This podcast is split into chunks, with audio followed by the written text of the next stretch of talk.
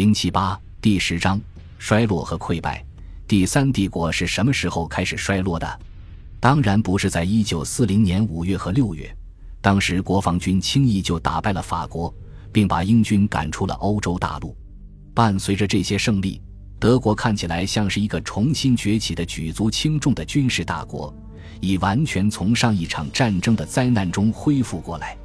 此外，这场战胜宿敌的胜利，还在许多德国人中竖起一种意识，即他们的国家已经恢复了在欧洲的合法地位。一个官方的帝国安全报告显示，这个国家所感知到的命运变化是如此势不可当，甚至共产主义和马克思主义圈内有组织的抵抗都已不复存在。尽管这一观点可能有些夸张，但一九四零年夏天，当希特勒从法国回到柏林时，沿街人群表现出的对他的追捧远超此前。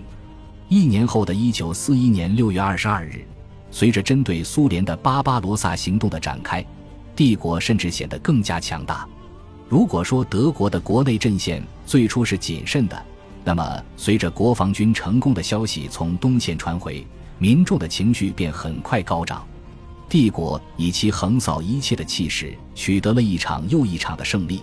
并俘虏了数十万苏联红军士兵。陆军参谋长弗兰兹·哈尔德将军起初比许多同事更加谨慎，直到被俘虏的红军将领向他证实，在德维纳河和第聂伯河的对岸，或者在白俄罗斯明斯克和乌克兰基辅以外，没有苏联军队强大到足以阻碍德国的作战计划。因此，曾经持怀疑态度的哈尔德在七月三日的日记中透露。说俄罗斯战役仅仅在两周内就赢得了胜利，这可能不为过。不仅他自己确信如此，而且据了解，社会主义狂热分子和国际舆论也都把苏联看作泥足巨人。那个夏天和初秋，最大的问题是，德国及其盟国要多久才能彻底打败红军，才能永远铲除共产党员在莫斯科的大本营？